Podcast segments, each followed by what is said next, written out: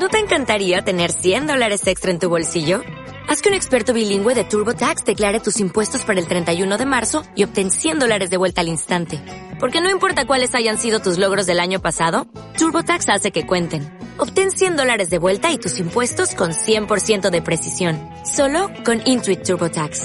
Debes declarar para el 31 de marzo. Crédito solo aplicable al costo de la presentación federal con TurboTax Full Service. Oferta sujeta a cambios o cancelación en cualquier momento.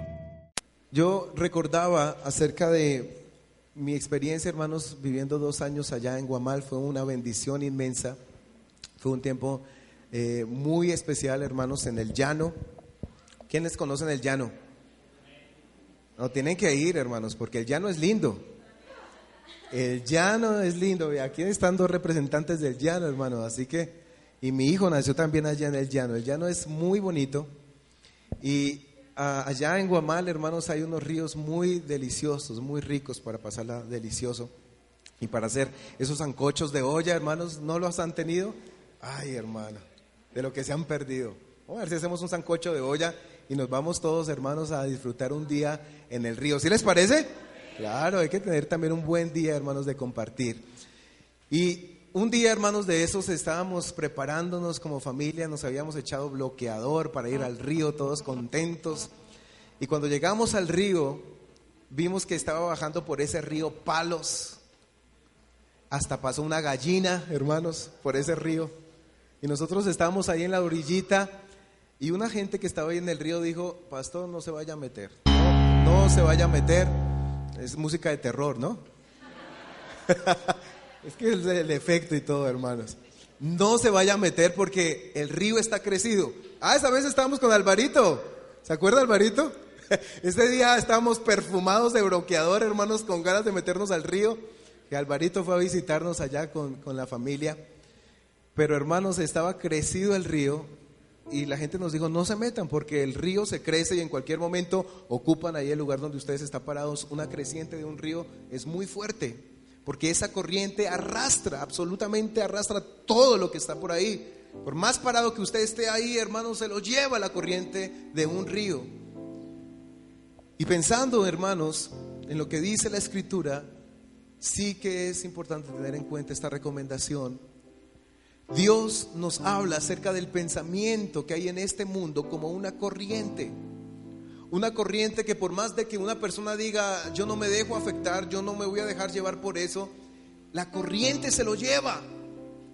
Y el mundo tiene un pensamiento que arrastra y ha arrastrado por años al mundo, a la gente, a las familias. Y esta corriente es tan peligrosa, hermanos, como esa corriente del río, que no es solamente que lo empuje a uno, sino que lo lleve a golpearse con piedras, que lo lleve a golpearse con palos, y ahí es donde usted puede fracturarse o perder la vida. Eso es lo peligroso. Y la corriente de este mundo arrastra y empuja y golpea contra todo lo que hay. Y usted no puede tener control de ello. Y mucha gente queda golpeada, mucha gente queda maltratada, mucha gente queda herida y muchos han perdido la vida por culpa de la corriente de este mundo. Y yo quiero decirles que el pensamiento que hoy hay en este mundo, en nuestra sociedad hoy, no empezó hace tres años, no empezó hace dos años. Hoy nuestra sociedad está herida y está enferma y la enfermedad no empezó ayer. Estas enfermedades que empiezan poco a poco y luego empiezan a manifestarse fuertemente es lo que estamos pasando como sociedad. Y hubo una década muy fuerte y peligrosa que tiene que ver con el tema que vamos a hablar hoy. Fue una década en la cual la gente y la corriente de este mundo se levantó para atacar la autoridad y el poder de la autoridad.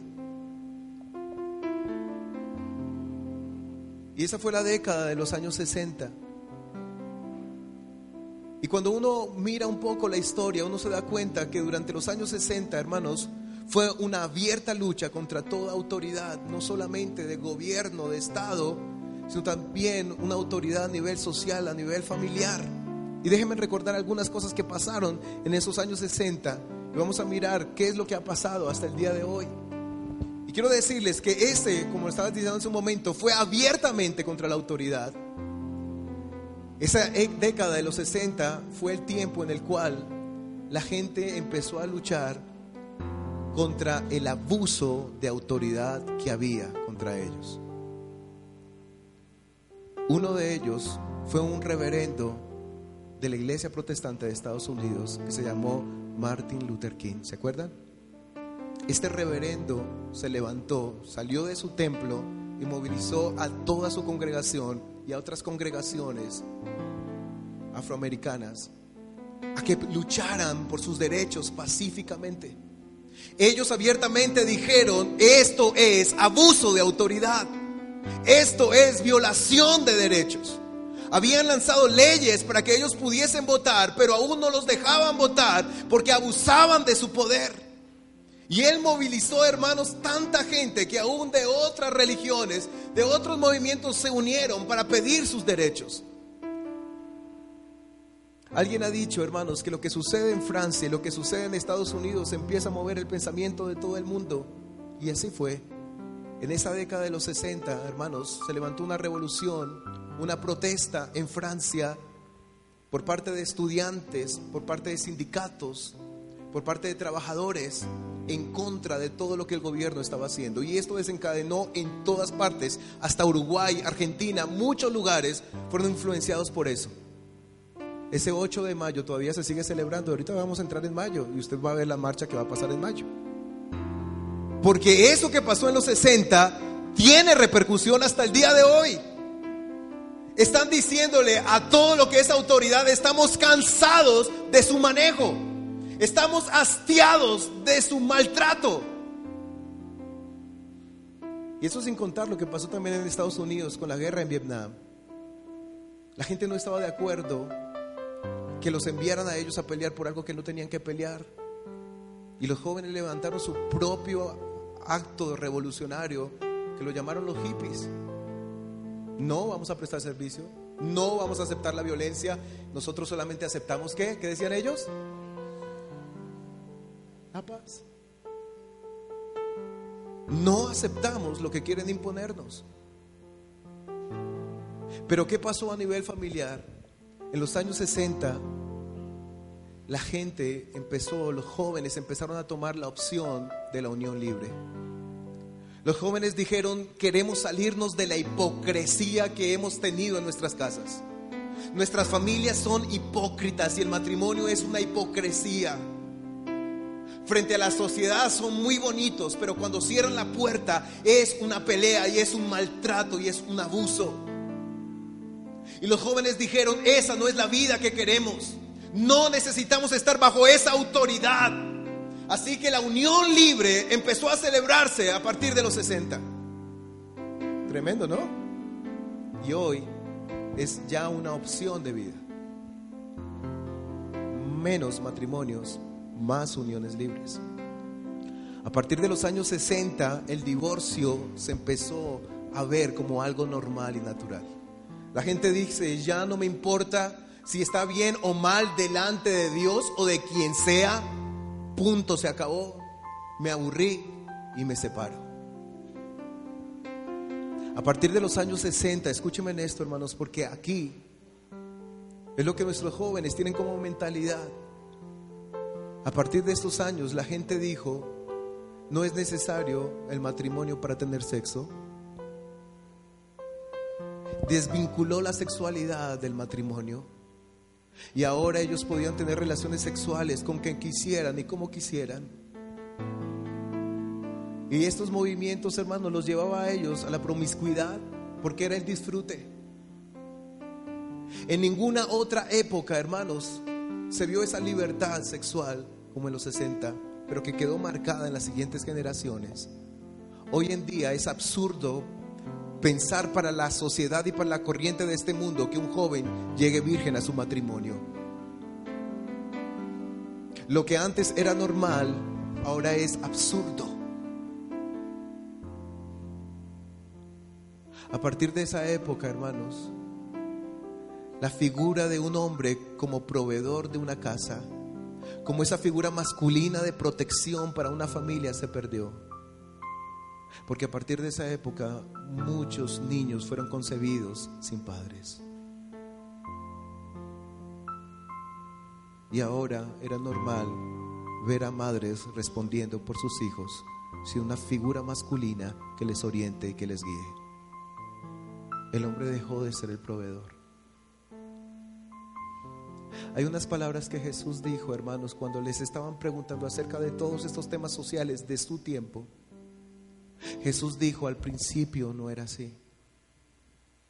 Al principio no era así. Algo empezó a suceder de tal manera que se empezó a dañar lo que al principio era bueno. Porque cuando Dios hizo las cosas, las hizo buenas en gran manera.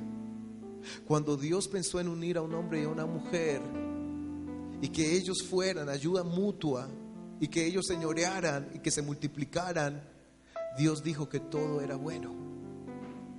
Algo pasó para que la sociedad dijera, no nos sirve esto y necesitamos hacer las cosas a nuestra manera. A partir de esos tiempos, hermanos, la autoridad fue golpeada fuertemente. Y la gente dijo, no aceptamos más autoridades en nuestras vidas. Hoy en día, cuando usted le habla a los jóvenes acerca de autoridad, se ríen. ¿Quién? ¿Quién es autoridad? ¿Quién? Mi papá, mi mamá. Esas son las respuestas de muchos jóvenes. ¿Quién es autoridad? ¿Dios? ¿Iglesia? ¿Cuál autoridad? No hay reconocimiento de autoridad. Porque la, gente, la sociedad fue herida y maltratada por las autoridades. Porque hubo abuso de autoridad y abuso de poder. Y los jóvenes, las generaciones que empezaron a llegar, dijeron, no aceptamos más que nos ultrajen y nos violenten. Pero yo quiero decirles, hermanos, que en Dios hay sanidad yo quiero decirles que Dios quiere restaurar todas las cosas y ponerlas en el orden. Y que sí hay lugar, hermanos, para una autoridad sana, correcta y bendecida. Que Dios quiere, mi amado hermano, recuperar otra vez la confianza de nuestros jóvenes y de los matrimonios. Que Dios quiere otra vez recuperarle la confianza a las generaciones que se están levantando en nuestras casas. Que ellos sueñen con el matrimonio, que ellos anhelen ser padres. Hoy en día es increíble. Muchos se casan, pero no quieren tener hijos.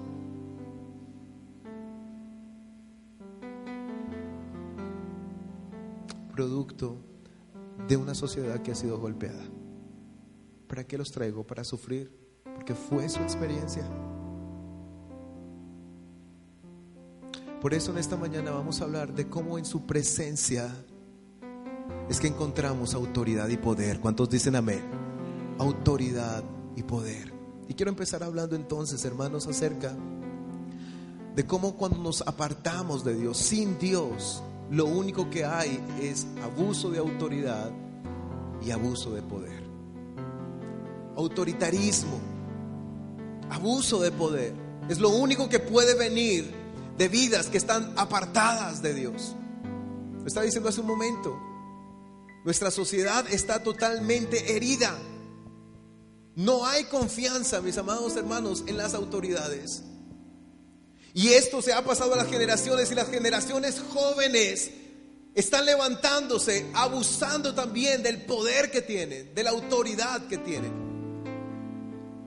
Hace unos días, hermanos, yo sé que usted escuchó por las noticias acerca de un joven de 20 años, escuche, 20 años, que golpeó a su pareja de 16 años y le fracturó el cuerpo a su niña de 4 meses. Yo cuando escuché esa noticia me aterré, yo tengo a mi bebé recién nacidita, hermanos, digo, ¿qué puede pasar por la mente de una persona? Romperle su cuerpito Y como muchos en algún momento llegamos a pensar, decir, oiga, este tipo definitivamente merece que lo echen a la cárcel. Pero mientras yo estaba pensando esto, Dios traía a mi corazón una palabra. Dios me decía, está enfermo. Ese joven está enfermo.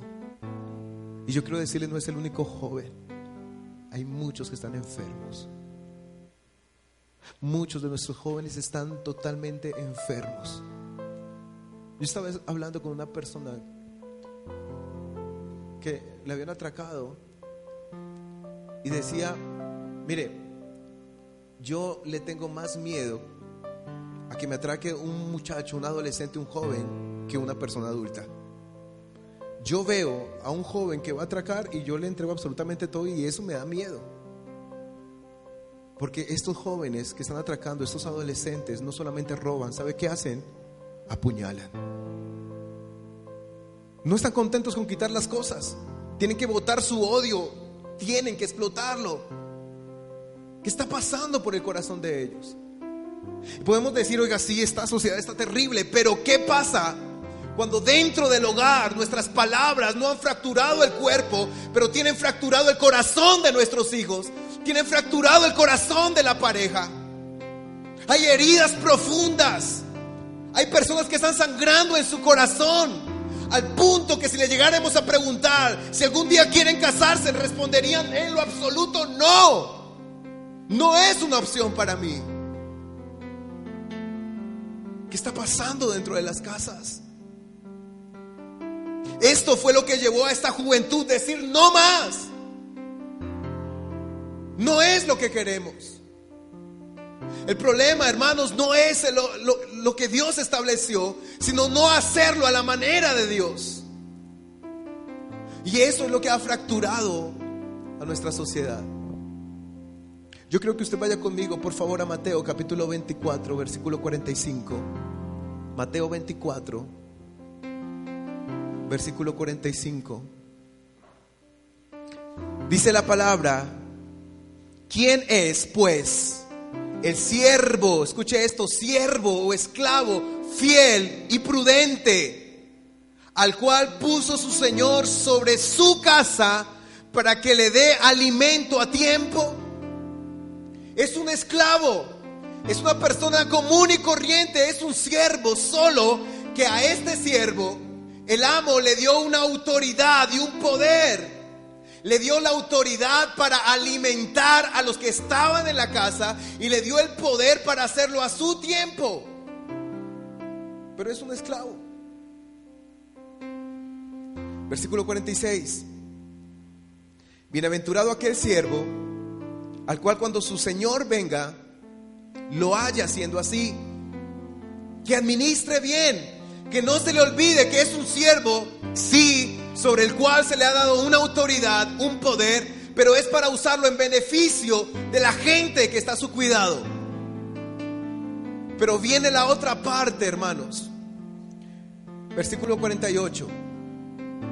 Pero si aquel siervo malo dijere en su corazón, mi Señor tarde en venir, y comenzare a golpear a sus consiervos, y aún a comer y a beber con los borrachos, si este que tiene una autoridad se le olvida que los que están a su lado son consiervos y se ha creído más y empieza a abusar de su poder y de la autoridad, golpeándolos, maltratándolos y disfrutando como a él le parece de todo lo que hay en la casa al punto de emborracharse, perder la noción del tiempo.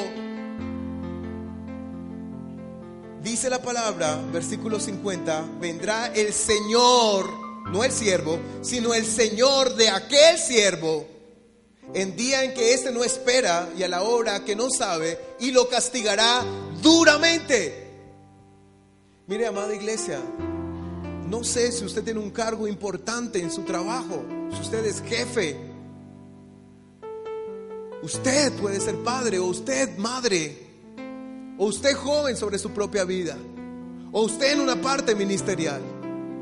Yo quiero invitarle en esta mañana a que no olvide que usted y yo seguimos siendo siervos, no dueños, ni amos, ni superiores a los demás.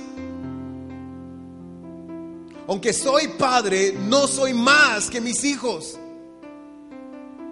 Soy un siervo como ellos también. Pero cuando se olvida esto, empezamos a pasar por encima de los demás, creyéndonos dueños. Y Dios está diciendo, y cuando el dueño, el verdadero Señor, no un siervo, sino el Señor, aparezca, va a coger a este esclavo y va a poner toda su autoridad y todo su poder para castigarlo. Cuando una autoridad usa su poder para dañar a alguien, ese alguien es indefenso y no lo puede evitar. Muchos fueron dañados y no lo pudieron evitar.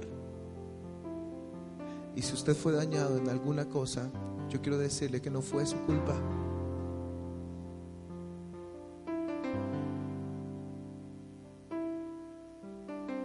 Y que es tiempo de permitir que Dios le sane. El abuso de autoridad delante de los ojos de Dios es horroroso.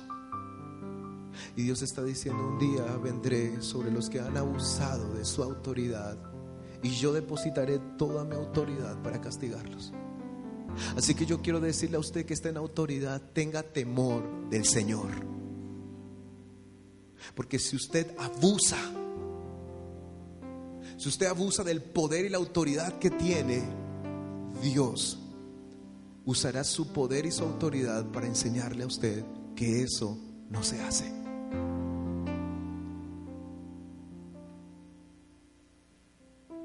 Esa generación de los 60 era una generación herida.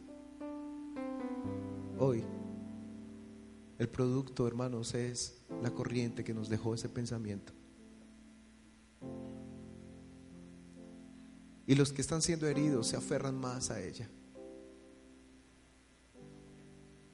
Dios quiere sanar los hogares y estoy convencido totalmente de eso. Dios quiere restaurar la confianza en las autoridades otra vez. Dios quiere que volvamos a confiar en los padres como autoridades. Dios quiere que volvamos a pensar como estaba al principio. Y sabe una cosa, Dios dejó a su iglesia para que lo hagan. ¿Cuántos dicen amén? Para que ustedes y yo, hermanos, seamos luz y sal para esta tierra. Les digamos cómo es. Por eso algo tiene que empezar a suceder primero en nosotros, en nuestras casas. Yo quiero que usted piense qué es lo que Dios le ha entregado a, a usted, en lo cual tiene que ejercer autoridad, en lo cual usted puede ejercer poder. ¿Qué le ha entregado Dios? Y yo quiero decirle que lo primero que le ha entregado Dios a usted es vida y libertad. Dios a usted le entregó la vida. Y la vida, hermano, se la entregó para que usted la administre con sabiduría. Para que usted haga buen uso de la autoridad que tiene sobre usted y del poder que tiene sobre usted. Pero muchos jóvenes están abusando esa autoridad y ese poder. Y ahí está empezando el primer abuso, cuando usted mismo, hermano, se está maltratando a sí mismo. Cuando usted dice yo voy a hacer lo que se me da la gana, voy a hacer lo que yo quiero, no tengo que decirle a nadie nada, y usted termina hiriéndose y dañándose. Se daña su cuerpo, se daña su corazón, se dañan sus emociones, se dañan sus sentimientos. Y usted está diciendo en esta mañana que la libertad que te ha entregado Dios es para que desarrolles con sabiduría la autoridad y el poder en tu vida. Si tú no sabes administrar tu vida, ¿qué vas a hacer con las personas que Dios va a poner a tu lado? Con esa mujer o ese hombre que tú vas a decir, te voy a amar hasta el último día en esta tierra. ¿Cómo lo vas a amar? A esos hijos que Dios va a poner en tus brazos, ¿cómo los vas a cuidar? Aunque es la vida que Dios te entregó, yo quiero decirte que Él un día sopló ese aliento, pero un día ese aliento tendrá que regresar a Él. El Espíritu tendrá que volver a Dios porque Él lo dio, dice la Escritura. Tú tendrás que responder por tu vida delante de Dios. Tanto que Dios dijo de toda palabra que salga de tu boca, tendrás que dar cuenta a Dios. Tú respondes delante de Dios como un administrador, como un siervo de lo que Dios te dio. ¿Qué vas a hacer con la autoridad en tu vida? Y déjame preguntarte por tu hogar, déjame preguntarte por tu pareja, déjame preguntarte por tus hijos. ¿Cómo lo estás haciendo? Saben, muchos en medio del abuso de la autoridad Se han ido a los extremos. Unos sin querer repetir la historia, la están repitiendo, maltratando a sus hijos. Y otros han dicho, yo no los quiero maltratar, así que yo voy a dejar que mis hijos hagan lo que quieran y yo no los voy a disciplinar, porque han entendido mal sobre la disciplina. Porque lo que aprendieron de disciplina fue maltrato y yo quiero decirles, no es así. No es así. Disciplina no es igual a maltrato. Disciplina es igual a formación. Y no te puedes ir al extremo de decir voy a dejar que mis hijos hagan lo que quieran y que desarrollen el libre pensamiento. Como tampoco tú vas a repetir la historia de tus padres que los vas a acabar a golpes. Necesitamos corazones sanos. ¿Cuántos dicen amén? Necesitamos corazones sanos. Pero sin Dios es imposible.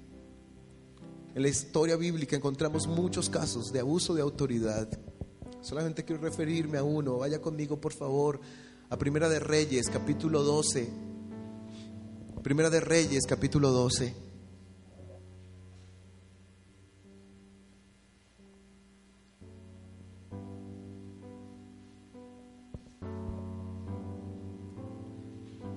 Roboán, hermanos, es el hijo de Salomón. Y dice la palabra que fue a Siquén en el versículo 1, porque todo Israel había venido a Siquén para hacerle rey. Todo el pueblo iba a levantar a Roboam como el rey. Estaban delegando autoridad, estaban delegando poder. En ese tiempo a los reyes se les daba esta autoridad y este poder, derramando un aceite sobre ellos. Y lo estaban haciendo sobre Roboam y estaban diciendo, hoy declaramos que tú tienes poder y que tienes autoridad sobre nosotros.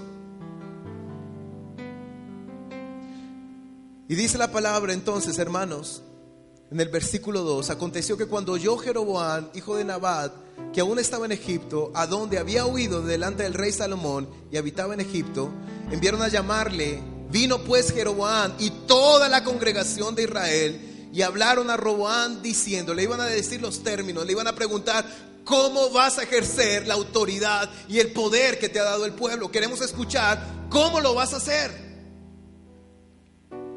Versículo 4, tu padre agravó nuestro yugo, mas ahora disminuye tú algo de la dura servidumbre de tu padre y del yugo pesado que puso sobre nosotros y te serviremos.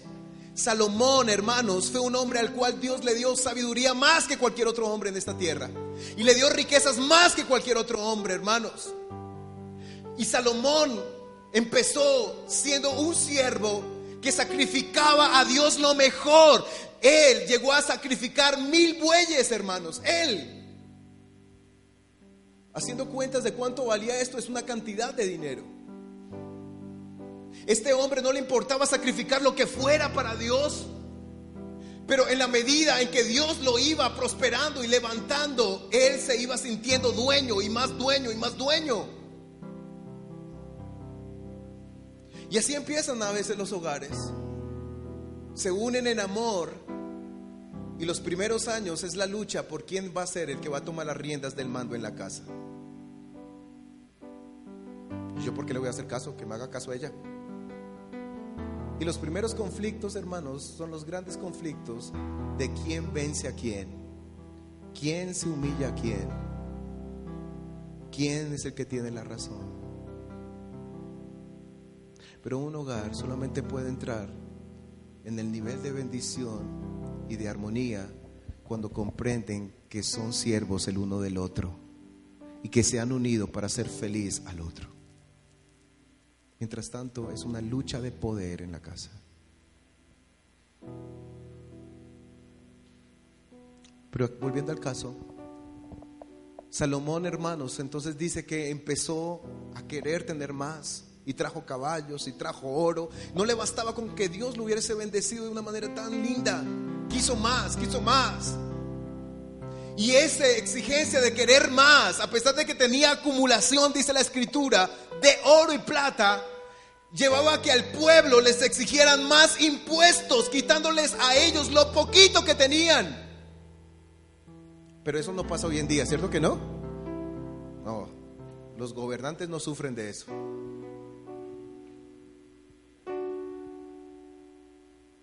Pero ¿qué pasa en las autoridades de las casas? Quieren más poder, quieren más señorío. Al punto, hermanos, que Salomón empezó a afligir a su pueblo. Tuvo la autoridad y el poder, pero lo usó para satisfacer sus propios deseos y llenarse de las mujeres que quiso. Y se desvió el corazón. El que amaba a Dios y sacrificaba lo mejor para Dios, hoy, hoy, solamente pensaba en Él. Dios entonces, hermanos, le quita el reino a Salomón. Le dice, tú no has sido un buen administrador.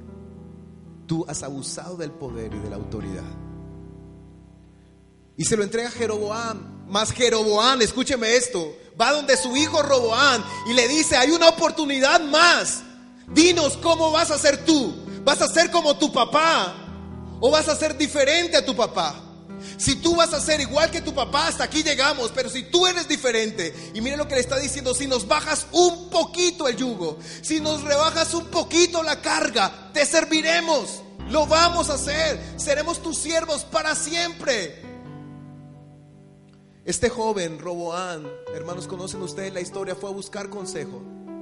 Y los ancianos le dieron el consejo de Jesús. Los ancianos les hablaron las mismas palabras de Jesús sobre lo que significa ser autoridad, lo que significa desarrollar el poder. Miren lo que los ancianos le dijeron en el versículo 7. Si tú fueres hoy siervo de este pueblo, si tú no te confías de que tú eres el que tienes la autoridad, que tú tienes el poder, sino que te acuerdas que tú eres un siervo y usas la autoridad y el poder para servirles y les sirvieres, y respondiéndoles buenas palabras les hablares, si los, les hablas bien, si no los hieres, si no los ofendes, si no los maltratas con tus palabras, dice la palabra, ellos te servirán qué? Para siempre. ¿Por qué creemos, hermanos, que tener poder y autoridad es tratar como queramos a la gente y tocarle su ser y decirle las peores palabras para que hagan caso? ¿Por qué pensamos que eso es autoridad? ¿Por qué tenemos que tocarles el ser y el alma a la gente pensando que con eso ganaremos su respeto?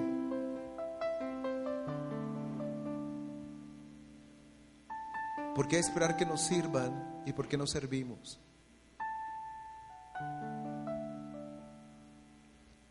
Pero este hombre fue donde otros jóvenes a pedir el consejo y la corriente de ese mundo, de estos jóvenes, le dieron el siguiente consejo que está en el versículo 10, la última parte. Así les hablarás. El menor dedo de los míos es más grueso que los lomos de mi padre. Ahora pues mi padre os cargó de pesado yugo, mas yo añadiré vuestro yugo. Mi padre os castigó con azotes, mas yo os castigaré con escorpiones. Diles que tú tienes el poder y que tú eres el que mandas. Y este joven decidió por el consejo de la corriente de ese mundo. ¿Saben una cosa? Este joven se quedó sin nada. Porque el que no es una buena autoridad, Dios le quita pero el que es una buena autoridad, Dios lo pone sobre mucho también. Dios está esperando autoridades que cuiden, que alimenten, que le hablen bien a la gente. Miren las características de la autoridad. Entonces no me digan, jóvenes, no me digan, amados hermanos, que la autoridad es mala. Por favor, no digan eso. Por favor, no nos dejemos llevar por la corriente de este mundo, pensando incorrectamente de la autoridad que Dios estableció. Porque la autoridad que Dios estableció es una autoridad de respeto, es una autoridad que me sirve, es una autoridad que me ayuda a levantarme, es una autoridad que me fortalece. Y si usted no está ejecutando esa clase de autoridad, yo le animo en el nombre de Jesús que la realice. Porque las generaciones que se están levantando necesitan de una autoridad conforme al diseño de Dios. Esta es la autoridad del reino de Dios.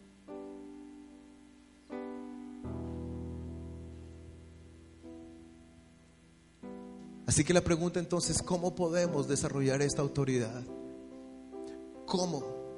Yo quiero decirles que la única forma, hermanos, para que se desate la autoridad en nuestras vidas es estando con Dios. Cuando las personas se empiezan a apartar de Dios, como le pasó a Salomón, cuando se empiezan a apartar de Dios, no van a poder ejercer una autoridad correcta, o porque abusan o porque pasan desapercibidos. Porque no la usan, hermanos, y parece que es un cero a la izquierda, o porque está maltratando a la gente que está a su lado. Y no sirven consejos.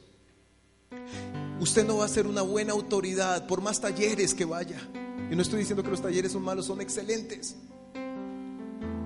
O por más palabras que la gente le diga, usted no va a poder cambiar. ¿Saben por qué? Porque usted y yo solamente podemos cambiar cuando nos encontramos con Dios. Cuando Dios toca nuestras vidas, ¿saben una cosa? Él empieza a transformar nuestra manera de pensar, nuestra manera de actuar. Y los cambios que Dios produce son cambios eternos. ¿Cuántos dicen amén? No momentáneos. Y como siempre el ejemplo que hemos puesto, no son cambios, hermanos, como la persona que maltrata a su esposa y luego llega con el pollo asado, ¿lo recuerdan? Y le dicen, a partir de ahora no lo voy a volver a hacer. No lo voy a volver a hacer espere el otro mes. Al otro mes va a traer otra vez el pollo asado. Porque no va a cambiar si no se encuentra con Dios. Los hogares necesitan de Cristo. ¿Cuántos dicen amén? Las familias necesitan de Dios, la necesitan. La pregunta entonces es, mis amados hermanos, ¿qué tenemos que hacer? Quiero que vaya conmigo a Isaías 55. Isaías 55. Dios está diciendo a todos los sedientos, venid a las aguas. Todos los que están pasando por una crisis, todos los que han sido heridos, todos los que han sido maltratados, todos aquellos que han sido abusados por un poder. Dios está diciendo, vengan, vengan a las aguas, vengan a las aguas. Pero en el versículo 3 está diciendo, inclinad vuestro oído y venid a mí, oíd y vivirá vuestra alma. Hermanos, las cosas no van a cambiar en nuestras casas ni en nuestra sociedad si no nos acercamos a Dios. La pregunta es, ¿cómo una autoridad en el trabajo va a ser una buena autoridad si no busca a Dios? ¿Cómo una autoridad como padre como madre va a ser una buena autoridad si no busca a Dios? ¿Cómo? ¿Cómo? ¿Cómo, iglesia? ¿Cómo si usted no está escuchando a Dios? ¿Cómo si usted no está percibiendo la voz de Dios? ¿Cómo si usted no está a solas con Dios, permitiendo que Dios le muestre lo que está pasando en su casa? Lo que está pasando con sus hijos. ¿Cómo? Dios está diciendo, inclina tu oído. Versículo 4. He aquí yo lo di por testigo a los pueblos, por jefe y por maestro. Mire estas palabras de autoridad. Dios está diciendo, cuando tú me buscas, yo te pongo a ti como un testigo, como alguien que puede decirle al mundo, así se desarrolla la autoridad, como alguien que le muestra a los demás cómo se hace. Dios está diciendo, yo te levanto a ti como un jefe. ¿No se llama esto autoridad, iglesia? Dios te pone a ti como un jefe. Dios te pone a ti como un maestro. Dios te pone para que tú le enseñes a otros. ¿Cuántos quieren esto en sus vidas? Este es el nivel de autoridad que yo realmente quiero en mi vida. Yo quiero tener una autoridad, hermanos, donde sea un testigo de Dios.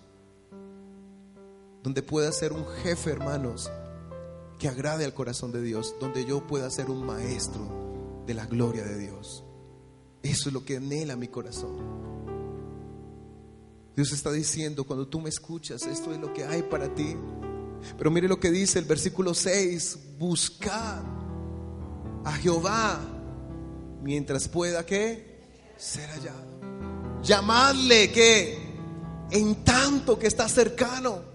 Hoy es el tiempo de volver nuestros corazones a Dios y permitir que Él nos enseñe. Y cuando Dios empieza a hablar, usted y yo lo único que tenemos que hacer es que Obedecer.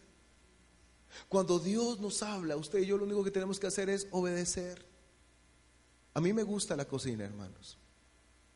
A mí me gusta, hermanos, Cocinar me gusta. Y para mí es una actividad que me, da como, ah, como rico.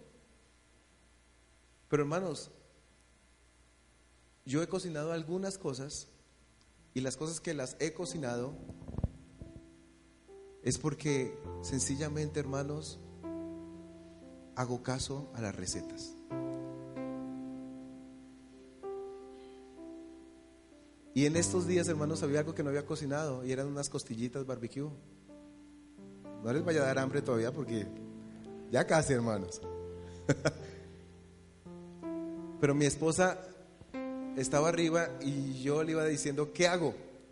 Y ella me, iba diciendo, corta la cebolla. Yo, corta la cebolla. Échale el tomate. Bueno, le echo el tomate. Corta las costillas. Y yo hago, corto las costillas. Hice todo lo que ella me dijo. Llegaron mis hijos y comieron esas costillas y dijeron, papi, te quedó delicioso. ¿Y sabe una cosa? ¿Sabe qué fue lo único que hice yo? Hacer caso. Ella es la que sabía hacerlas. Y a mi hijo le gustan las costillas como ella las hace. ¿Sabe qué fue lo único que yo hice? Hacerle caso a ella. Hermanos, cuando usted y yo le hacemos caso a Dios, vamos a terminar haciendo las cosas a la manera de Dios. Y la gente va a decir, oiga, ¿usted qué hizo? Usted va a decir nada. Lo único que yo he hecho es hacer caso. ¿Sabe una cosa? El Señor Jesús en esta tierra hizo caso al Padre en todo. Tanto que el Padre dijo, este es mi Hijo en el cual yo tengo contentamiento. ¿Y sabe qué dijo la gente de Jesús? Él habla como quien tiene autoridad. Y la gente decía, ¿quién es este que tiene poder para echar fuera a los demonios? ¿Quién es este? Él fue alguien que nos mostró el camino de la obediencia hasta la cruz. Y Dios le exaltó hasta lo sumo. ¿Sabes por qué? Porque Él desarrolló bien la autoridad. Lo único que yo quiero en esta tierra, hermanos, es aprender a ser más como Jesús. Lo necesito. Y en cuando mi carne lucha por hacer caso, yo le digo, Señor, ayúdame a doblegar mi carne. Yo necesito hacer caso. Yo necesito obedecer. Hermanos, tristemente nuestra sociedad no nos ha enseñado a ser buenos padres, ni a ser buenos jefes, nuestra sociedad nos ha enseñado a hacer lo peor, en jefes y en autoridad. Pero ¿qué tal si le decimos al Señor que nos enseñe? ¿Qué tal si a partir de hoy tú le dices al Señor, Señor, enséñame cómo hago para ser un buen papá? ¿Cómo hago para ser un buen jefe? ¿Cómo hago para hacerlo? ¿Sabes una cosa? Dios va a empezar a hablar a nuestro corazón poderosamente. Y toda la gloria será para Él. Quiero invitarle que se coloque en pie, por favor. Colóquese en pie. Y ahí con sus ojos cerrados, hermanos, con toda humildad, dígale al Señor, ayúdame, ayúdame. Hay muchas cosas que yo no sé hacer, pero si yo escucho atentamente la voz del que sabe, hermanos, yo voy a terminar haciendo las cosas bien. Y yo quiero decirte que en este lugar hay alguien que sabe muy bien cómo hacer las cosas y es Dios. Dios dio diseños, Dios estableció órdenes, Dios estableció autoridades. Y nosotros necesitamos preguntarle a Él cómo se hace, Señor. ¿Cómo se hace para que mis hijos puedan volver a creer en las autoridades? ¿Cómo hago, Señor Dios mío, para que mis hijos honren el matrimonio? ¿Cómo hago, Señor, para que mis hijos valoren su vida y su sexualidad y sus cuerpos y los cuiden, Señor, ¿cómo hago? Tú le estás haciendo todas esas preguntas al Señor. ¿Cómo hago para hacer feliz a mi esposa, a mi esposo? ¿Cómo hago, Señor, para desarrollar un buen trabajo como jefe en la empresa, en el negocio, Señor? Pero yo quiero decirte que si tú corres a hacer tus actividades sin buscar a Dios, no vas a hacerlo bien. Tú necesitas buscar a Dios. Tú necesitas encontrarte con Dios. Tú necesitas estar a solas con Dios. Tú necesitas ir donde Dios está. Tú no puedes empezar el día o, resolver tus problemas sin antes consultar a Dios te vas a equivocar, vas a aumentar la herida, vas a producirte daño. Pero si tú buscas a Dios, Dios te va a enseñar. Allí con tus ojos cerrados, yo quiero invitarte a que tú pongas tu mano en tu corazón y le digas, Señor, ayúdame, por favor. Tú me has dado autoridad, tú me has dado poder, pero yo no los he usado bien. Yo te pido, por favor, que me saques de la corriente de este mundo que me ha arrastrado y de pronto en la cual me he dejado llevar y he actuado como los demás actúan en mi casa y he actuado como los demás actúan en la iglesia y he actuado como los demás actúan en mi casa, Dios mío, y con mi vida, en mi trabajo. Pero Señor, hoy con toda humildad vengo delante de ti a pedirte por favor que me ayudes, que tu presencia venga sobre mí y me guíes. Hoy estoy sediento, Señor, como dice la palabra, todos los sedientos vengan a las aguas, todos los sedientos vengan, vengan vengan y beban. Ven, si tú no sabes, ven, pregúntale a Dios. Si tú ves que tu hogar está en crisis, hay salvación, hay restauración. Dios puede hacerlo. Transforma lo que soy, desesperado estoy, hambriento de tu amor.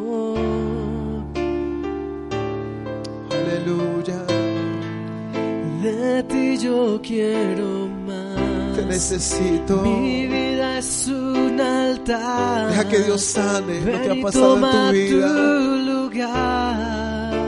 Deja que Dios te sane en esta mañana. Sopla con el viento de tu avivamiento. Lo que te maltrató no fue la autoridad de Dios.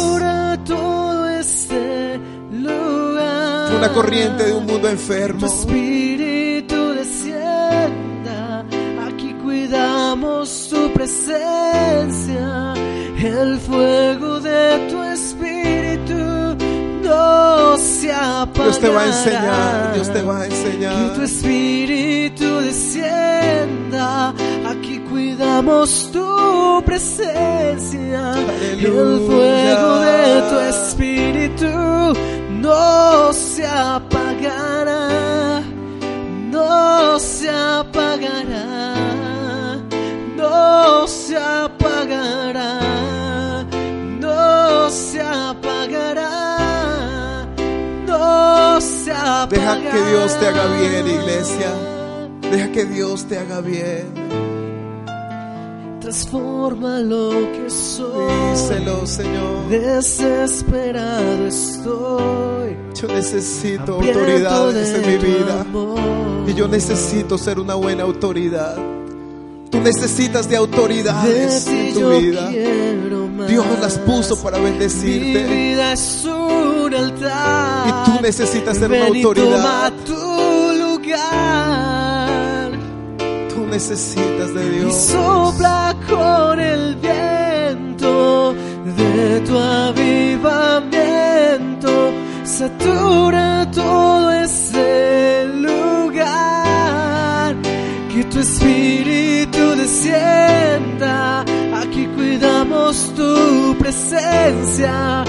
El fuego de tu espíritu no se apagará. Que tu espíritu descienda.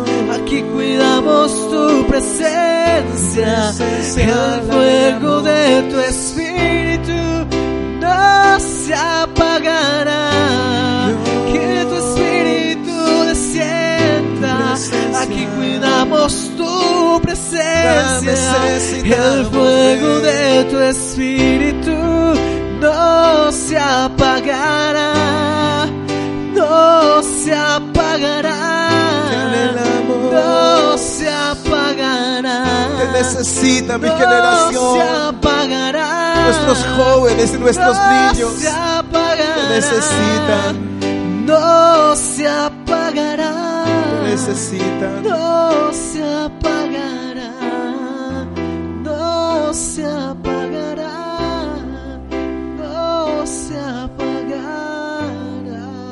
En esta mañana, mientras tú estabas adorando al Señor, en este momento yo sé que Dios a algunos les mostró algunas cosas equivocadas que han hecho como autoridad. Dios te las mostró. Si Dios te las mostró, ¿sabes? Parte de una buena autoridad y de buen uso del poder de la autoridad es que tú te acerques y les pidas perdón. Eso te va a recordar dos cosas. Uno, que tu autoridad está sobre la base del amor. Y dos, que aunque eres autoridad, tú eres también un siervo.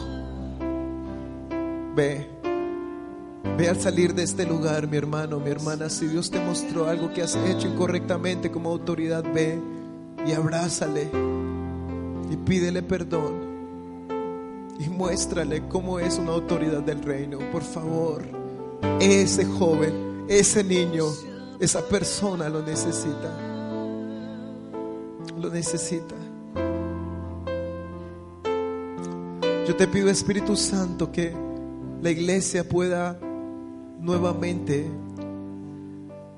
a reconocer que necesita de autoridades. Que cuando la iglesia escuche sobre autoridad, su corazón no se arrugue, no se sienta oprimido, sino que pueda escuchar esta palabra con libertad. De tal manera que cuando ellos desarrollen la autoridad, la hagan sobre la base del amor también, Señor. En el nombre de Jesús, quiero pedirte en esta mañana que sanes y nos saques de toda corriente de este mundo, Padre. En el nombre de Jesús, porque queremos conocer tu plan y tu voluntad como al principio. Establece tu reino en la tierra. Establece tu reino en nosotros. Venga a nosotros tu autoridad, tu reino, tu poder. Denle un aplauso fuerte al Señor en esta mañana. Dígale, Señor, necesito tu autoridad. Necesito tu reino. Necesito tu gobierno, Padre, en mi vida y en mi casa. Lo necesitamos. Lo necesitamos, Señor.